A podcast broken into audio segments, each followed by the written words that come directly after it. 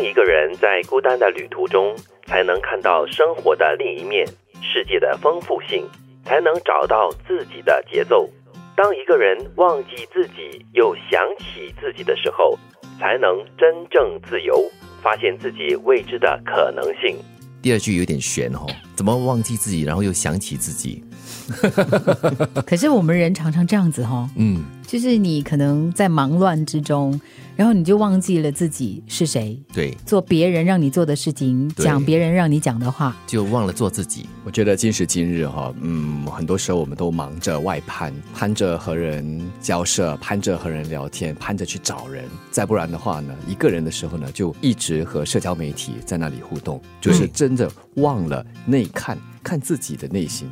所以偶尔来个短假去旅行一下一个人的旅途，那我感觉是可以完全放空，然后可能也有很多时候是可以自己想东西，然后你看到世界的某一个角落啦，某一个不同的地方的时候，可能都会引发你一些不同的想法。即使不出国，在日常生活中，我们所说的 me time 也很重要。对一天二十四小时，除了睡觉是自己一个人睡着的时候，除此之外，需要自己一个人的时间来好好的想想，来反思，来做自己，就是来善待自己。讲的就是让自己孤单。其实，在孤单的过程当中，你只跟自己对话，只跟自己对话呢，其实你会发现很多不一样的面相。嗯，当我们沉淀下来之后，面对自己的时候，你会反省、反思之前说过的一些、做过的一些事情，可能换一个角度、换一个心情来回看之前做的一些事、说的一些话，那会有不一样的一个结果。而且我们通常哦，就是在一个就是习惯的日常当中运作之后呢，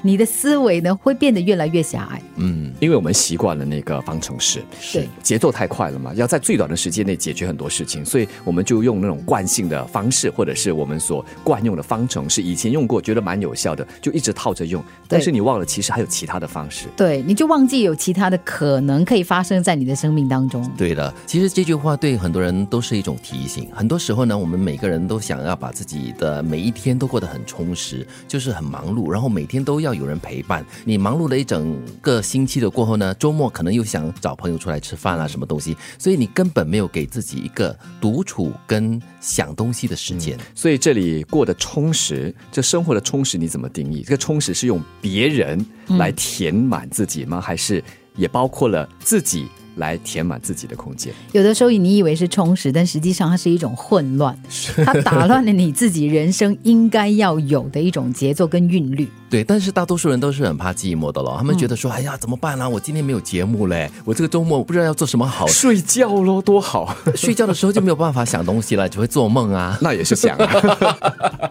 也是让身体休息的一个过程。不过老实说，这个 me time 真的是非常重要的，不需要说每天或者是每个星期特定要找出一天还是怎么样的，但是在每一天可能可以找出一个十分钟或十五分钟的时间，给自己一个喘息的空间，那我觉得就很重要。比如说去走路、去跑步是很好的。再不然今天午餐我不约你了，你自己去密谈吧。哦，我我是 OK 的。哎呦，还直接这样回应了。好，我去找陈丽仪。当一个人在孤单的旅途中，才能看到生活的另一面，世界的丰富性，才能找到自己的节奏。当一个人忘记自己又想起自己的时候，才能真正自由，发现自己未知的可能性。